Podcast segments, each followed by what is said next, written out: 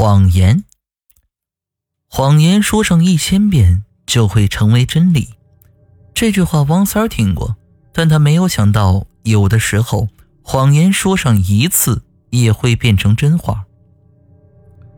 王三儿是个小混混，他也不算那种坑蒙拐骗、无恶不作的坏人，只是游手好闲，整天不务正业。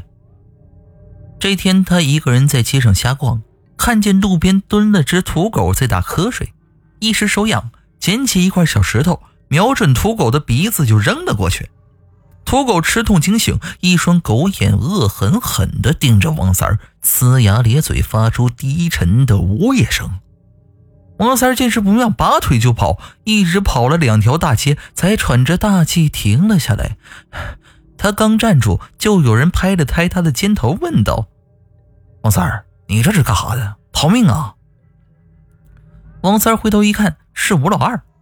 吴老二原来是王三的同学，后来做点小生意，发了点小财。王三没有钱花的时候，偶尔也会去他那儿骗点钱花。吴老二每次都是有求必应。这么个冤大头主动送上门来，王三岂能放过？他把吴老二拉到一个僻静的街角，悄悄对吴老二说：“老二啊，兄弟这次有难了。”你怎么也得帮帮我呀？咋的呢？真逃命呢？还还真真让你说准了，兄兄弟，我就是在逃命，我不小心杀了人，我现在得跑路。你身上有没有钱？你借我点当路费。王三的谎话顺口就来了，他心想事后就算穿帮了，大不了给吴老二说上几句好话就行了。吴老二狐疑的看了王三一眼，沉默片刻，爽快从钱包里掏出了几张崭新的钞票，递给王三儿。要跑路的话，这点钱肯定少了。你去我家等着，我再去银行给你求点王三接过钱，转身想开溜。他心想：我等什么等啊？等你回来报了警，拆穿我的谎言啊？没走几步，吴老二突然又叫住王三儿。只见他从随身携带的黑皮包里摸出一把报纸包着刀身的菜刀。你顺便帮我把这把菜刀带回家给我老婆呗，家里菜刀崩口了，她等我买刀回家做饭呢。王三接过菜刀，心想拿人钱财与人消灾，就帮他把菜刀送回去吧。刚才那点钱就算是自己的跑路费吧。吴老二家的门虚掩着。王三叫了一会没人答应，于是自己推门走了进去。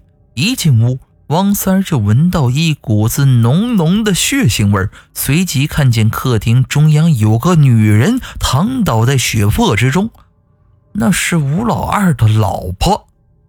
王三心里暗叫不好，转身就跑，连手里的菜刀都忘了放下了。可是已经来不及了。王三刚一出门，就看见吴老二正和一个穿警服的人有说有笑的朝他家里走了过来。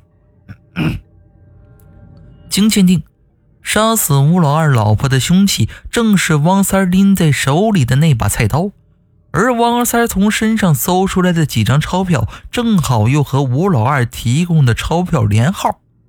据吴老二说呀，那些钱是他刚从银行里取出来的。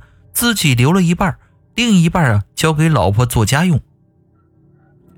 于是汪三被当作入室抢劫杀人的嫌疑犯被关押了起来。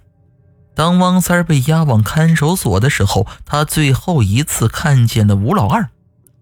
他疯了似的要扑向吴老二，却被警察牢牢的制住，动弹不得。他只能对吴老二的背影声嘶力竭的喊道：“你你撒谎！”你撒谎！撒谎要被车撞死的。三个月后，经庭审，王三儿因入室抢劫杀人罪名成立，被判处死刑。王三儿被枪毙的那天，吴老二因误闯人行横道的红灯被车撞死。当时人行横道旁有许多人，大家都在耐心地等着马路对面的红灯变绿。只有吴老二一个人懵懵懂懂地冲上了马路，被一辆疾驰而来的卡车撞倒。